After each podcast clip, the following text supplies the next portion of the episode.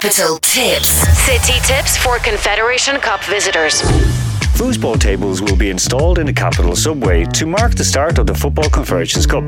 The game tables will appear in the interchange tunnel between metro stations Ploshad Revolyutsii and Teatralnaya, as well as between Pushkinskaya and Chekhovskaya stations. City authorities invite everyone to enjoy a free game while assuring patrons that they will not be in the way of other passengers. Banners for photos will be placed beside the table while also covering the floor with images resembling natural grass to make everyone feel a part of the games.